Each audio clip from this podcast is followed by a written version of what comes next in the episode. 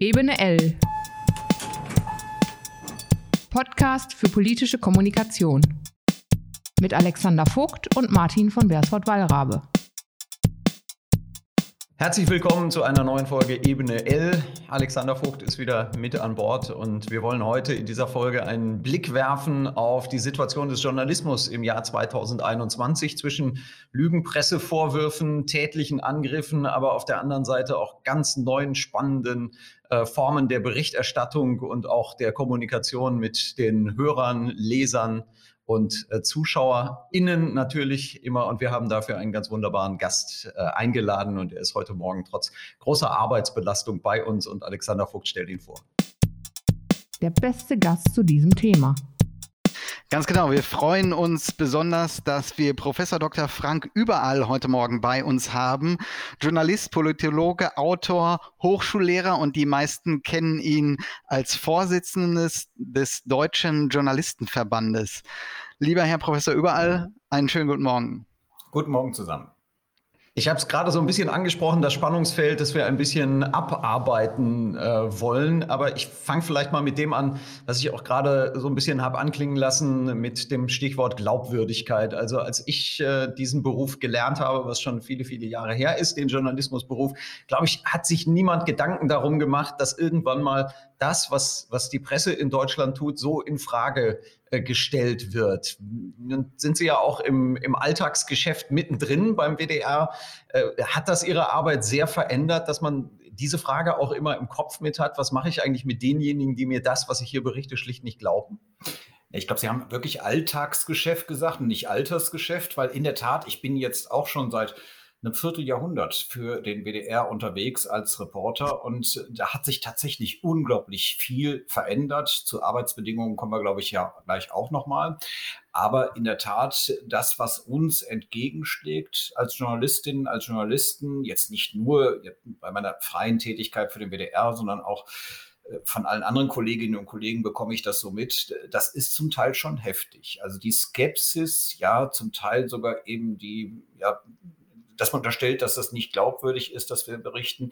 Das kenne ich aus den Anfangszeiten, als ich Journalismus gelernt habe, angefangen habe, so tatsächlich überhaupt nicht. Und ja, Lügenpresse ist der eine Begriff. Interessanterweise wird auch oft von Systempresse gesprochen. Und das finde ich einen ganz spannenden Ansatz. Denn äh, ich habe auch mit verschiedenen Leuten aus der rechten, rechtsextremen und Querdenker-Szene mal diskutiert. Und da schlägt einem immer wieder dieser Begriff Systempresse entgegen. Und ähm, jetzt bin ich ja auch Wissenschaftler und habe große Freunde daran, Begrifflichkeiten zu definieren. Die einen unterstellen jetzt relativ platt, dass äh, Frau Merkel oder Herr Laschet bei uns anrufen und sagen, was, sie, was wir zu berichten haben. Auf den Anruf warte ich seit 25 Jahren noch heute. Ähm, auch, auch Herr Vogt hat mich noch nicht angerufen, mir gesagt, was ich zu berichten habe. Also insofern, das ist Unsinn. Und äh, auf der anderen Seite, was das System angeht, wird halt unterstellt, dass wir uns gemein machen in der Berichterstattung mit dem politischen System, mit den Machthabenden. Und genau da ist der Unterschied. Wir machen uns sicherlich nicht gemein mit den Machthabenden, aber in der Tat, wir machen uns gemein mit dem System. Und das muss man auch so deutlich mal sagen, nämlich mit dem demokratischen System. Und wer dieses demokratische System rundweg ablehnt, und das wird ja meist dann irgendwie sprachlich verbrämt, aber da sollte man auch mal ehrlich sein. Wer dieses demokratische System ablehnt, der hat in uns Gegner, kann das sogar wahrnehmen als Feinde. Insofern muss man das Ganze ja auch soziologisch betrachten. Woher kommt das? Und das ist ein gesamtgesellschaftliches Problem. Wir, Journalistinnen und Journalisten, werden immer häufiger bei Demonstrationen zum Beispiel auch körperlich angegriffen zum Teil nackte Gewalt. Das passiert aber auch Polizistinnen und Polizisten, das passiert sogar Rettungskräften. Also insofern haben wir da eine gesamtgesellschaftliche Lage, wo wir eben als Berufsstand auch unter Druck geraten, aber eben nicht nur. Wenn man diese Gewalt, die angedroht wird oder wie am letzten Samstag auch bei der Demonstration in Berlin, bei einer Anti-Corona-Maßnahmen-Demonstration wird ein Kollege des DJU, also äh, von Verdi angegriffen. Ähm, wenn man sich das alles ansieht aus Ihrer Sicht, dann stellt man sich natürlich die Frage, was kann die Gesellschaft, was kann Politik tun, um dort entgegenzuwirken, um sicherzustellen, dass kritischer Journalismus, der natürlich auch Politik kritisieren muss, ähm, stattfinden kann und äh, auch so stattfinden kann, dass es nicht zu Bedrohung oder zu Gewalt kommt. Was ist da Ihre Vorstellung, was geschehen muss, um das etwas zurückzudrängen? Na, auch das spielt auf mehreren Ebenen. Wir müssen uns bewusst machen, diese Gewaltanwendung ist letzten Endes dazu gedacht, uns einzuschüchtern. Es geht um nichts anderes. Wir sollen eingeschüchtert werden, damit wir eben nicht mehr so kritisch berichten und eins zu eins das transportieren, was auf diesen Demonstrationen dort verkündet wird, wobei das auch ein Flickenteppich ist, das könnte man gar nicht. Aber das ist eben letzten Endes das, was dahinter steckt. Sicherlich in der ersten Reihe, und das ist was, wo wir uns als DJV jetzt schon seit fünf oder sechs Jahren intensiv einsetzen, ist, dass Polizei das Grundrecht Pressefreiheit konsequent schützt. Das klingt so selbstverständlich, ist es aber leider nicht. Wir haben hier in Nordrhein-Westfalen auch mit Innenminister Reul sehr gute Erfahrungen gemacht. In anderen Bundesländern ist das zum Teil sehr viel schwieriger.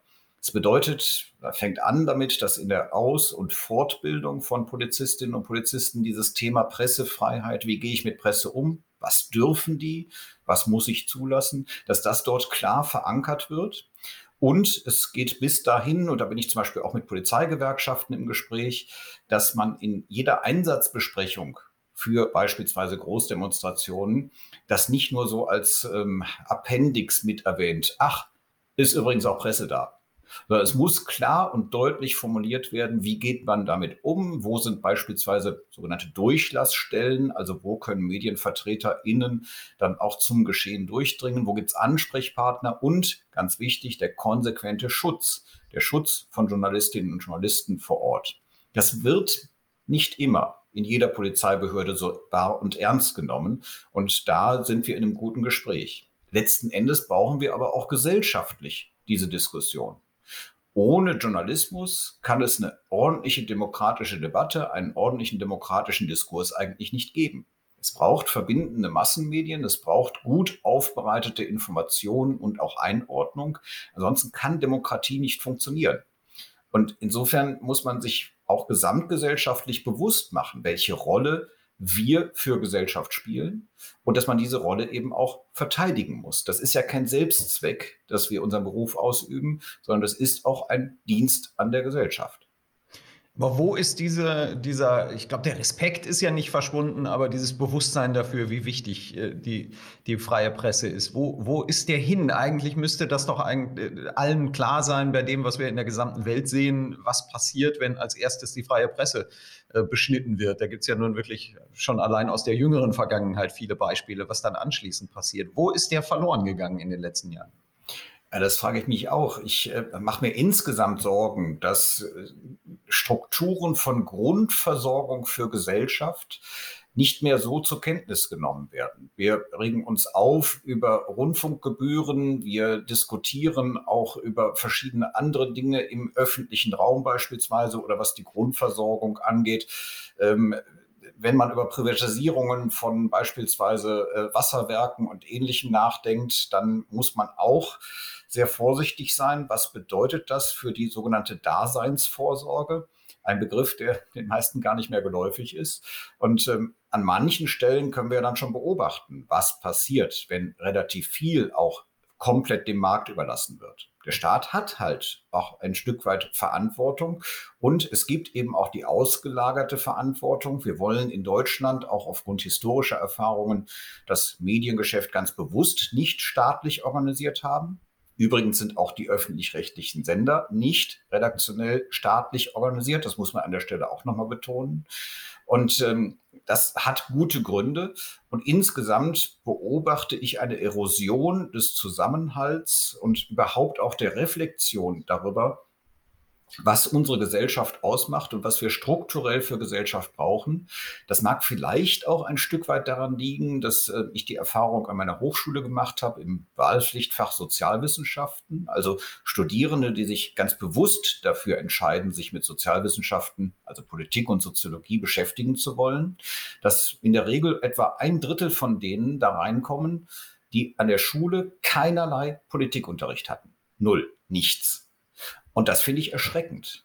Also wenn wir in den Schulen schon wenig vermitteln, beziehungsweise gar nicht vermitteln, wie unser Gemeinwesen, unser demokratisches Gemeinwesen funktioniert, woher soll es dann kommen? Sind, bei der Frage muss Alexander Vogt mal ein bisschen weghören. Aber sind die, also diese Idee, der öffentlich-rechtliche Rundfunk hat irgendwas mit der Bundesregierung zu tun? Also wir haben übrigens in einer vorangegangenen Folge Heiko Sakurai, den wunderbaren Karikaturisten, das auch gefragt, der auch noch nie von Frau Merkel angerufen wurde, wie er sie denn jetzt zeichnen soll, noch nicht mal danach, wenn er sie gezeichnet hat. Äh, nur mal für, fürs Protokoll nochmal.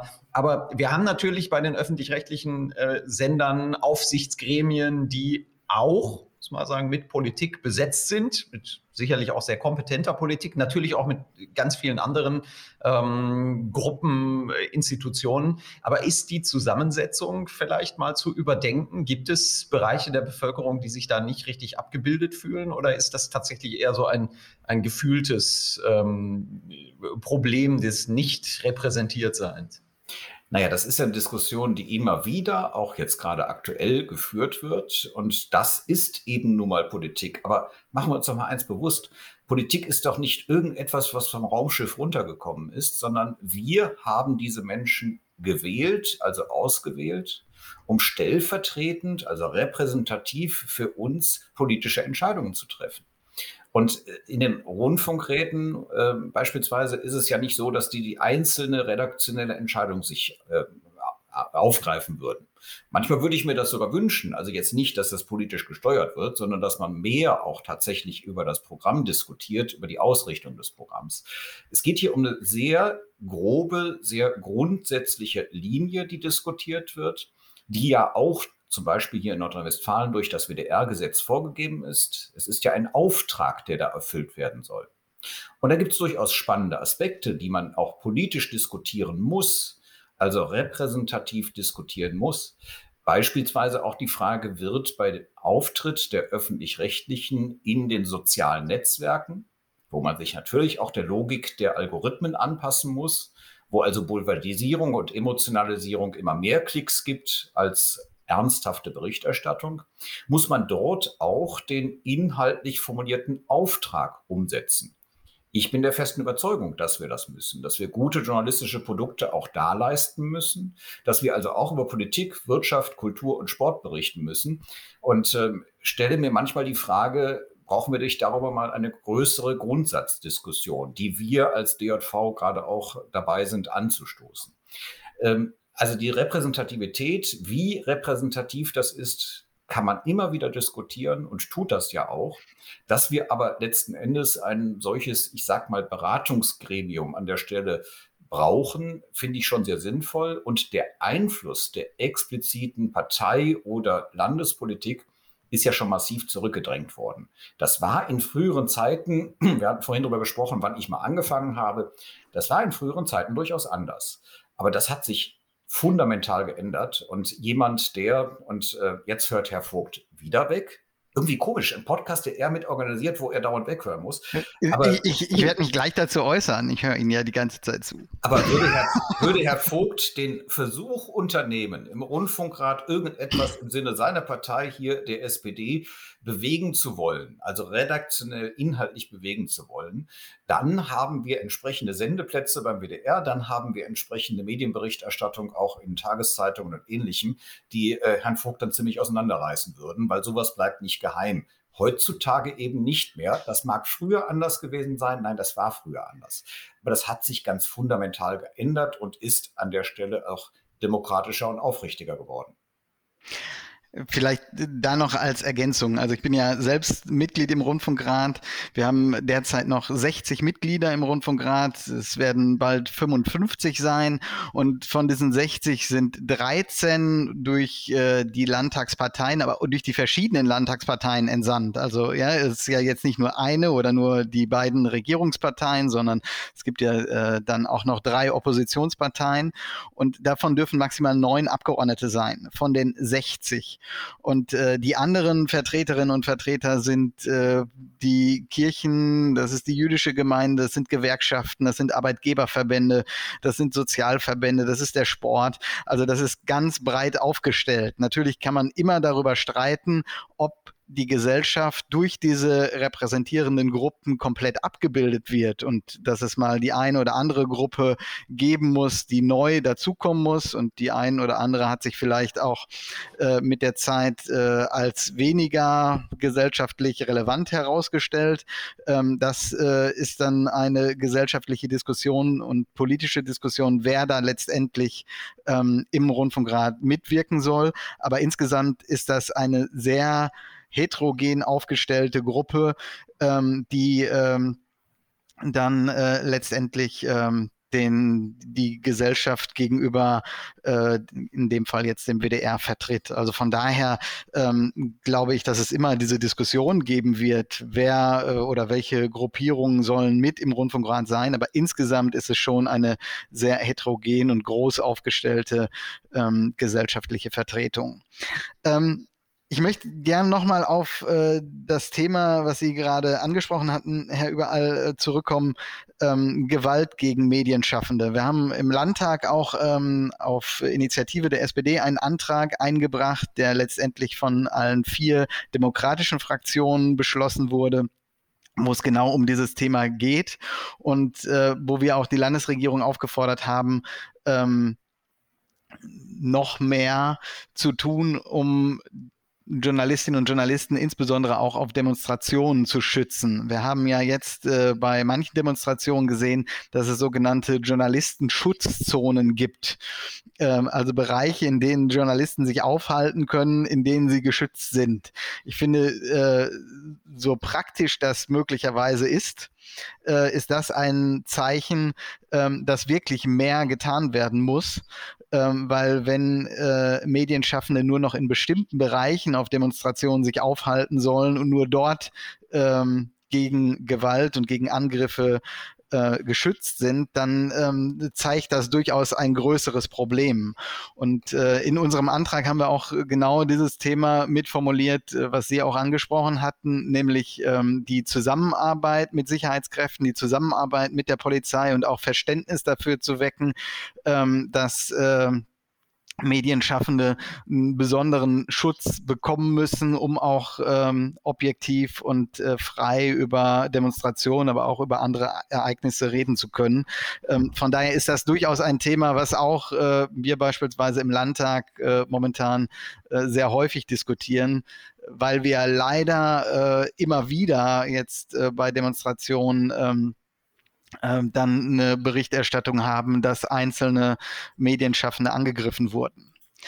Ähm, und Vielleicht ganz kurz zu ja. diesen Schutzzonen. In der Tat, also als Rückzugs-, als zeitweilige Rückzugszone, dass zum Beispiel dort auch PressesprecherInnen der Polizei ansprechbar sind, kann das Sinn machen.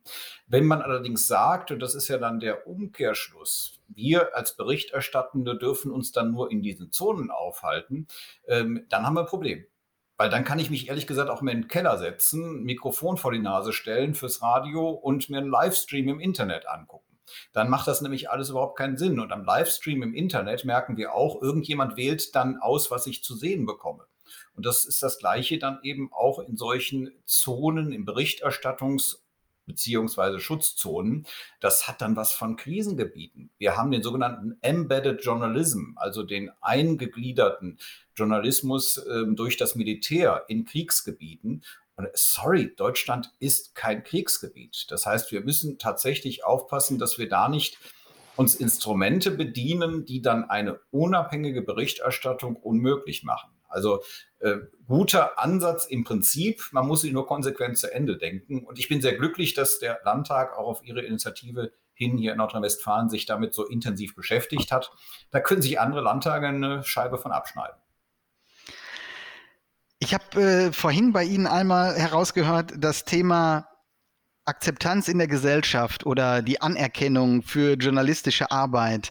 Und Sie sprachen darüber, dass äh, Sie als Hochschullehrer mitbekommen, dass äh, Schülerinnen und Schüler äh, in ihrer Schullaufbahn nie das Thema Demokratie oder äh, Relevanz von Journalismus richtig äh, erfahren haben.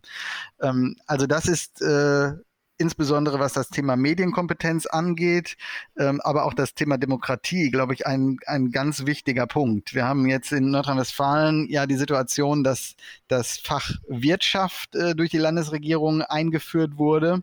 Und ich finde, daran kann man sehen, ja, man kann auch neue Fächer schaffen oder Fächer umbauen. Und ähm, aus meiner Sicht wäre so etwas wie ein Fach, was das Thema Demokratie, Medienkompetenz, aber auch digitalen Verbraucherschutz. Das klingt jetzt alles etwas sperrig, aber da müsste man einen anderen Namen natürlich für finden. Klingt aber, wie ein neues Ministerium.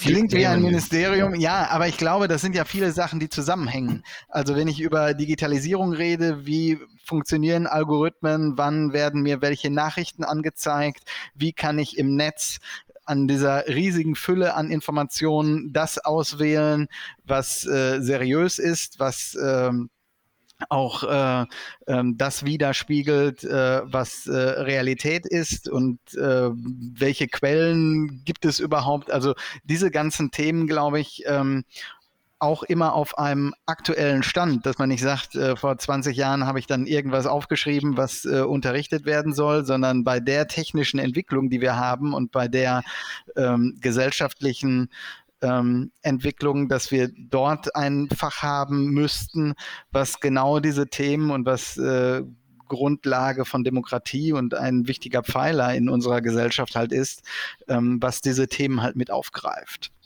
Also in der Tat haben wir diese Forderung als Deutscher Journalistenverband schon sehr früh formuliert, haben die Kultusministerkonferenz auch angeschrieben, also haben ein Fach Medienkompetenz erstmal im engeren Sinne gefordert. Ähm, ja, ich habe das letztens äh, in meiner Geschäftsstelle nochmal nachgefragt, Leute, ha haben wir da eigentlich jetzt mal irgendwie einen aktuellen Stand? Und die wollen sich immer noch irgendwann damit mal beschäftigen. Also da mühlen, malen die Mühlen manchmal etwas langsam. Ähm, ich kann mir vorstellen, natürlich ist das nach wie vor unsere Maximalforderung. Ich kann mir aber vorstellen, auch Herr Vogt, was Sie gerade beschrieben haben, also ich habe da natürlich auch schon mal ein bisschen weiter gedacht und man muss ja auch immer gucken, wo kann eine Kompromisslinie politischer Art sein. Und ähm, meine Idee ist, ähm, müssen wir noch einen schöneren Begriff finden, aber letzten Endes ein Fach Gesellschaftskompetenz, wo all das reinspielen kann. Natürlich muss auch über wirtschaftliche Zusammenhänge an einer Schule informiert werden. Aber eben auch über Medienkompetenz, Digitalisierung, über äh, Politik, auch wie kann ich mich als Bürgerin, als Bürger selbst einbringen, welche Möglichkeiten habe ich da. Und äh, da gibt es ein ganzes Bündel von Lebens-, von Gesellschaftskompetenz, was an den Schulen aus meiner Sicht bisher zu wenig vermittelt wird und wo man ähm, durchaus die Chance hätte, ein neues Schulfach auch bundesweit zu etablieren. Äh, habe schon mal erste Gespräche zum Beispiel mit dem Bundesverband Verbraucherzentrale geführt. Ähm, es gibt verschiedenste Gruppierungen, die man da möglicherweise an einen Tisch bringen könnte, um sozusagen in dem Sinne positive Lobby dafür zu machen. Ähm, ich glaube, das ist dringend notwendig, dass wir dort ein integriertes Fach haben, wo dann auch die Wirtschaft zugehört. Beim Stichwort Digitalkompetenz ähm, musste ich an, an einen äh, äh, Kommentar unter einem Zeitungsartikel heute Morgen. Ich glaube, es ging um den äh, jetzt ganz äh, beeindruckenden Corona-Plan für den Herbst. Wir schauen mal, was davon äh, im Herbst noch übrig geblieben ist. Aber da schrieben dann natürlich, weil es hinter einer Bezahlschranke war, kam wieder der Standardkommentar, den ich sehr liebe. Äh, so wichtige Nachrichten müssten doch hier für alle kostenlos lesbar sein. Ich warte einfach drauf, dass irgendwann mal einer schreibt, für so wichtige Nachrichten bin ich auch bereit, Geld zu bezahlen. Also ich frage jetzt zum zweiten Mal, wo was verloren gegangen ist, aber wo haben es vielleicht auch die Medien verpasst, klarer zu machen, dass man auch online für Informationen und gute Berichterstattung Geld bezahlen muss. Na, ich stehe auch regelmäßig vor dem Bäcker, hole mein Megafon raus und rufe, für so wichtige Speisen wollt ihr auch noch Geld haben, was soll das denn? Nein, es ist tatsächlich mittlerweile ein riesengroßes Problem, dass wir uns ehrlich gesagt bis zu einem gewissen Grad selbst eingebrockt haben. Die Zeitungsverleger in Deutschland haben einen riesengroßen Fehler gemacht, indem sie nämlich zur Reichweitensteigerung einfach alles kostenlos Inhalte ins Netz gekippt haben und gedacht haben, das wird sich über Werbung schon alles irgendwo monetarisieren. Ich habe hier in Köln noch über den sogenannten Zeitungskrieg berichtet, wo Gratiszeitungen auf den Markt gespült werden sollten, die als kostenlos abgegebene Tageszeitung funktionieren sollten und in anderen Ländern auch funktionieren. Wo alle gesagt haben, Gottes Willen, das geht doch gar nicht. Also rein finanziert über Werbung. Im Prinzip hat man im Netz dann nichts anderes gemacht. Das Problem ist nur, dass äh, die Werbung dann eben nicht bei den Angeboten der Zeitungen gelandet ist, sondern bei den sozialen Netzwerken oder den Suchmaschinenbetreibern. Und äh, jetzt hat man sich die Suppe eingebrockt. Jetzt hat man zwar die Reichweite gestärkt, aber letzten Endes keine Einnahmen. Das heißt, auf diese Säule Vertriebseinnahmen, also das, was wir Bürger bezahlen, auf die muss man sich jetzt plötzlich mehr denn je verlassen.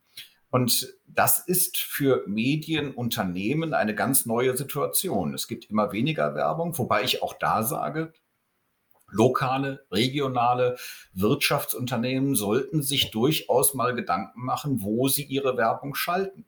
Ob sie das in sozialen Netzwerken tun, wo sie angeblich besser skalieren können, oder ob es nicht sozusagen auch Demokratie und damit Standort und damit auch wirtschaftsförderlich ist, eben diese Anzeigen auch in den nach wie vor funktionierenden Massenmedien zu machen, weil sonst funktionieren die irgendwann nicht mehr. Und letzten Endes ist Rechtsstaatlichkeit, Demokratie und eben dann auch ein ordentlicher öffentlicher Diskurs, der nicht nur am digital verlängerten Stammtisch geführt wird, wofür ich die sozialen Netzwerke in weiten Teilen halte, auch ein Standortfaktor. Nicht umsonst zieht man sich aus manchen Ländern jetzt auch zurück und sagt nicht nur wegen Corona und den Lieferketten, sondern auch, weil da Korruption grassiert, weil dort eben keine Rechtsstaatlichkeit mehr ist, weil man dort auch kein qualifiziertes Personal bekommt, kommen manche Firmen jetzt auch zurück nach Deutschland und sagen, ich möchte hier zum Beispiel am Standort NRW oder auch insgesamt in Deutschland äh, meine Geschäfte machen und auch produzieren weil das eben wirklich Sinn macht. Das heißt, auch dieses Reflektieren mit dem Standort in der Wirtschaft ist wichtig und ja, wir müssen auch dafür werben, dass das, was wir tun, Geld kostet. Jetzt wird dann oft gesagt, mein Gott, also ich kann auch irgendwie ein paar Informationen zusammentragen, hobbymäßig und das zum Beispiel in einem Blog verteilen. Richtig. Ich kann auch, glaube ich, ganz gut kochen. Ich würde mir aber nicht anmaßen, die Verpflegung eines ganzen Fädels, wie wir hier in Köln sagen, also eines Viertels meiner Nachbarschaft, zu organisieren. Ähm, und äh, dann müsste ich dafür letzten Endes auch in irgendeiner Weise bezahlt werden. Das heißt, man muss ein bisschen aufpassen, dass was man hobbymäßig macht, da nicht zu unterstellen, ja, solche Menschen wieder überall, die verdienen ihr Geld damit, mit dem, was ich hobbymäßig mache. Ja, das ist der Sinn von Berufen, die sich darauf konzentrieren. Möglicherweise kann jemand, haben wir in Corona-Zeiten vielleicht auch erlebt, ähm, Freunden irgendwie mal schnell die Haare schneiden. Das sieht dann manchmal auch so aus. Möglicherweise kann jemand gut kochen, wie ich meine, das privat zu können. Trotzdem, das, was man nicht hauptberuflich macht, da sollte man die anderen nicht abwerten, dass sie das hauptberuflich und professionell machen und sich bewusst machen, dass wir solche Dienstleistungen in der Gesellschaft eben auch brauchen. Stichwort Hauptberuf. Ich würde mal gerne auf, so langsam auf unser letztes Thema einbiegen. Wir wollen ein bisschen noch über die Journalistenausbildung sprechen. Vorher ähm, würde ich gerne auf einen Punkt kommen. Ich habe gelesen, vor zwei Jahren ungefähr haben Sie ein relativ kontrovers diskutiertes Interview gegeben. Da ging es um Journalismus und PR. Das ist äh, zwischen Alexander Vogt und mir ein, natürlich ein Dauerthema. Ähm, ich habe genau diesen Wechsel vom Journalismus in die äh, PR vor vielen Jahren gemacht. Ich habe in den letzten Jahren erlebt, dass so wie die Redaktionen ihr Personal abgebaut haben, natürlich die Pressestellen, die PR-Agenturen und so weiter mit Journalisten aufgerüstet haben und plötzlich angefangen haben, im Grunde journalistische Angebote äh, zu machen. Also das ist ja schon viele Jahre so, dass eine gute Pressestelle auch vernünftige O-Töne schon direkt zuschicken kann, damit äh, bei den Radios keiner mehr rausgehen muss. Das machen gerade im Lokalen dann die Redaktionen ja auch sehr gerne. Ähm, und Sie haben 2019 gesagt, das, was äh, heute PR ist, ist eine Spielart von Journalismus. Dann gab es einen großen Aufschrei, das darf man doch irgendwie nicht gleichsetzen. Jetzt äh, sozusagen die Chance zur, zur äh, Auslegung des Selbstgesagten. Es war vermutlich keine Gleichsetzung, sondern ähm, Sie haben da auf einen, ja, auf, auf etwas hingewiesen, was sich sehr verändert hat, nämlich das Miteinander von, von äh, Berichterstattern und auf der anderen Seite äh, professionellen PR-Leuten. Ist das auch etwas, was sich enorm verändert hat in den letzten vielleicht 10, 15 Jahren? In der Tat, da hat sich viel verschoben, wobei dieses Zitat, ähm, das äh, ja so veröffentlicht wurde, hat es so gar nicht gegeben. Denn das ist mal wieder der Be das Beispiel einer doch, wie ich finde, bösartigen Verkürzung. Ich habe in der Tat gesagt, äh, PR ist auch eine, also da, wo es Pressearbeit, wo es ähm, ordentliche journalistisches Aufarbeiten von Pressesprecherinnen und Pressesprechern für journalistische Auskünfte ist. Das ist eine Spielart von Journalismus, ja, und da verstehen ja auch bundesweit sehr viele Studiengänge, die sich genau damit beschäftigen. Ich habe aber auch im gleichen Atemzug gesagt, dass es eine Brandmauer zwischen diesen beiden Bereichen des Journalismus geben muss. Und das ist freundlicherweise unterschlagen worden.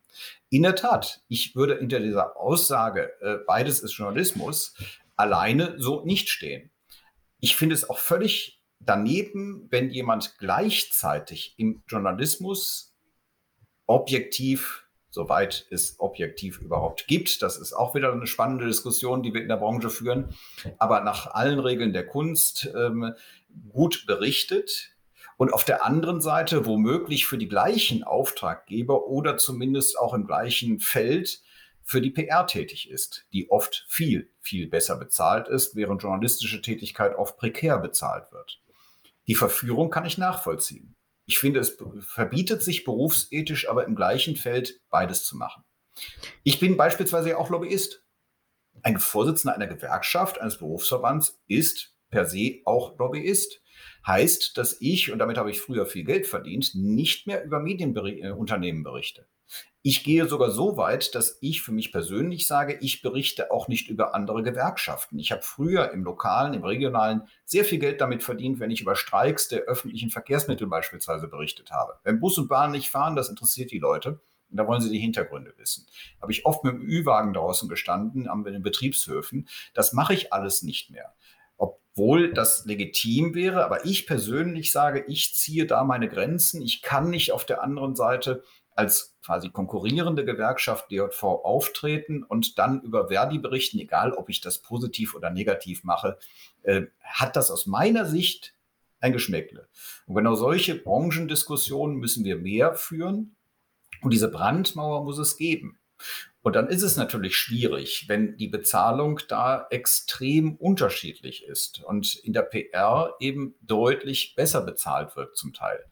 Ähm, dann läuft irgendwann irgendwas schief und wir drohen, die besten Leute eben zu verlieren und keine guten Leute mehr nachzubekommen. Wir müssen den JournalistInnenberuf weiterhin attraktiv halten bzw. attraktiver machen. Und an manchen Stellen sehe ich ja, wenn ich zum Beispiel auch sehe, was für Anstrengungen die privaten Fernsehsender vor allem auch übernehmen, äh, unternehmen, um ähm, Journalismus zu stärken das finde ich eine spannende Entwicklung. Also hätte mir das vor 20 Jahren einer gesagt, dass ausgerechnet RTL oder auch Pro7 Sat1 das machen, hätte ich gesagt, ihr spinnt. Äh, die haben Inseln guten Journalismus schon immer gehabt. Also das Nachtjournal auf RTL war schon immer eine gute Sendung aus meiner Sicht. Aber jetzt wollen sie wirklich in der Breite da investieren und auch nachhaltig. Zumindest äh, habe ich auch tatsächlich diesen Eindruck. Und das finde ich eine ganz, ganz spannende Entwicklung. Und das ist auch gleichzeitig die Chance auch, wenn man sich anguckt, das Vertrauen in Tageszeitungen ist unglaublich hoch. Ähm, das ist insgesamt eine Chance. Wir hatten vorhin darüber gesprochen, was muss sich in der Gesellschaft tun. Eine Chance, dass Journalismus mehr Anerkennung, mehr Wertschätzung im wahrsten Sinne des Wortes bekommt. Und das, was ich dazu beitragen kann, versuche ich sozusagen öffentlich lobbyierend auch dazu beizutragen für den DJV. Wenn wir bei dem Thema guter Nachwuchs sind, dann äh, würde ich gerne nochmal von Ihnen wissen, wie sehen Sie die Ausbildungslandschaft und Ausbildungssituation für angehende Journalistinnen und Journalisten. Wir haben ja in Herne beispielsweise ein relativ neues Zentrum, ähm, also das Journalistenzentrum Herne. Da sind Sie auch Vorsitzender des Trägervereins, also eine äh, Bildungseinrichtung in diesem Bereich. Ähm, wie sehen Sie die Gesamtsituation? Kommt da genug Nachwuchs nach oder müsste da noch mehr organisiert werden? Also das Spannende ist, dass es tatsächlich eine vielfältige Landschaft gibt, äh, wie man in den Journalismus kann, also von staatlichen bis hin zu privaten Hochschulen. Ich lehre ja Journalismus an einer privaten Hochschule und ähm, ja, da kommen schon unglaublich spannende Menschen in den Journalismus. Das macht richtig Spaß, mit denen zu arbeiten. Äh, was die das Journalistenzentrum Herne angeht, es ist ein gemeinnütziger Trägerverein, der sich um die Aus- und auch Fortbildung von Journalistinnen und Journalisten kümmert. Und da geht es vor allem beispielsweise um Volontärskurse, also Volontariate, die quasi Ausbildung der Verlage, der Zeitungsverlage, auch der Radiosender, der privaten, die öffentlich-rechtlichen organisieren das selbst. Ähm, da ist es wichtig, eben das professionell zu organisieren. Nicht jeder Verlag hat jetzt eine eigene Journalistenschule, sondern die kaufen sozusagen diese Leistung ein. Und da haben wir uns mit einigen Leuten zusammengetan, auch in der Tradition, die es ja in Nordrhein-Westfalen mit dem sogenannten Haus Busch in Hagen mal gab, haben wir uns zusammengetan und haben einen gemeinnützigen Trägerverein gegründet und auch da stellen wir fest, unglaublich spannende Menschen, die an der Stelle auch aus der ganzen Republik nach Herne kommen, um diese Ausbildung zu bekommen. Natürlich, kurz nachdem wir uns gegründet hatten und dort das Journalistenzentrum aufgebaut haben mit sehr viel auch wirklich komplett ehrenamtlicher Arbeit, hat uns dann Corona sehr, sehr hart erwischt. Ähm, Präsenzkurse und Journalismus lernt man in weiten Teilen natürlich am besten auch in der Präsenz äh, waren zeitweise extrem schwierig. Und ähm, insofern stehen wir vor großen Herausforderungen und gucken manchmal auch ein bisschen neidisch auf andere Bundesländer, beispielsweise Baden-Württemberg, wo sich dann auch einige zusammengetan haben und solche Journalistenschulen auch staatlich gefördert werden, Herr Vogt, von der Landesregierung, vom Landtag. Und äh, das ist hier in Nordrhein-Westfalen nicht der Fall. Wir kommen ohne staatliche Förderung aus und äh, könnten möglicherweise nochmal gemeinnützig an der Stelle auch noch mehr leisten.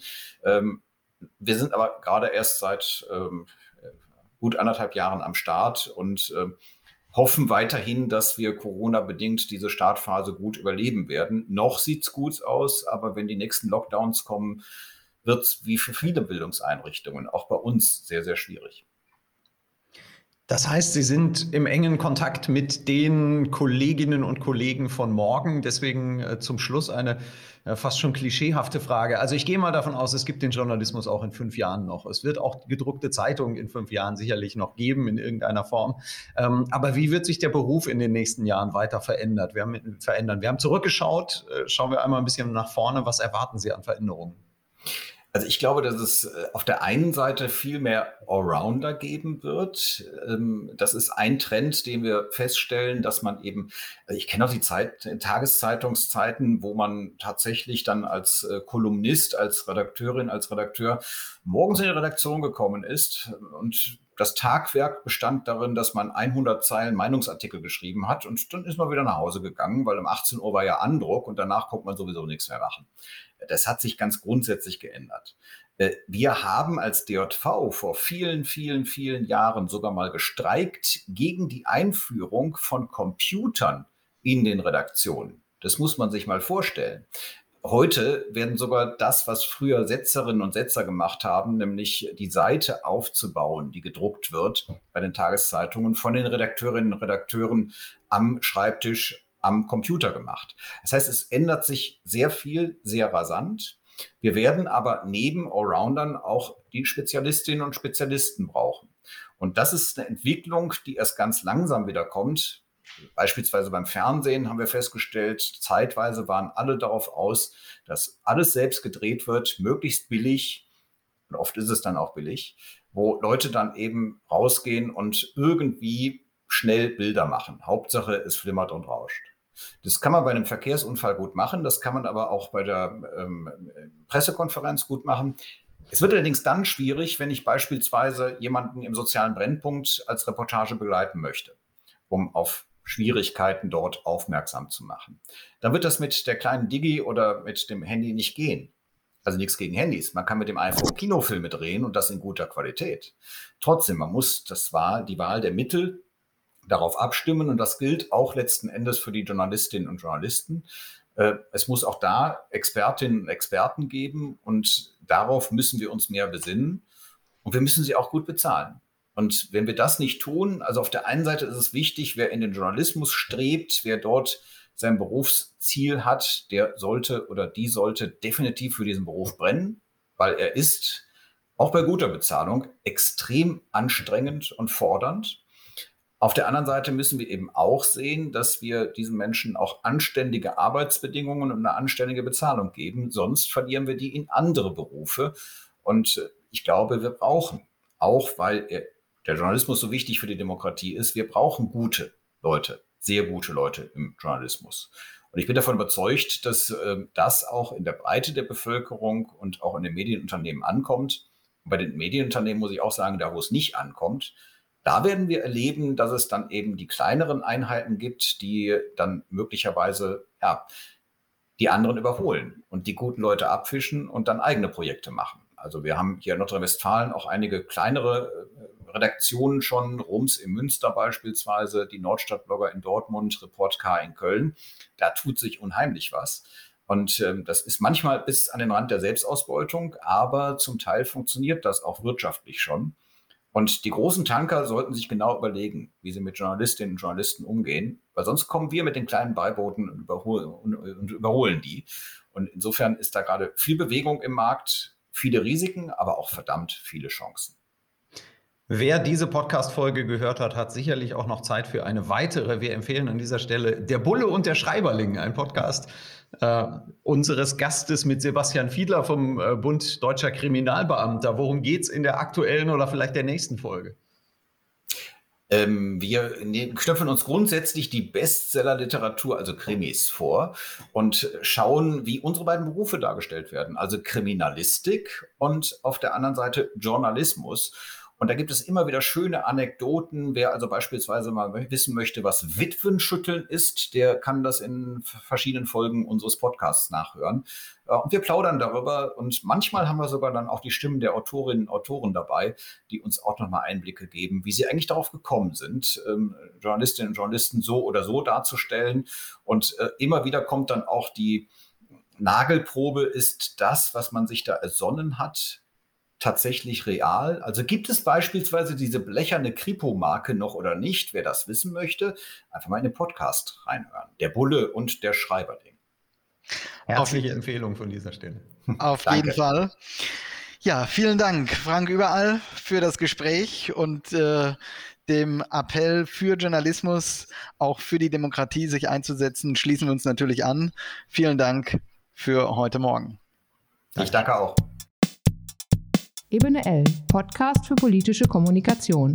Zweimal im Monat auf ebene-l.de, bei Spotify, Apple Podcasts und fast überall da, wo es Podcasts gibt.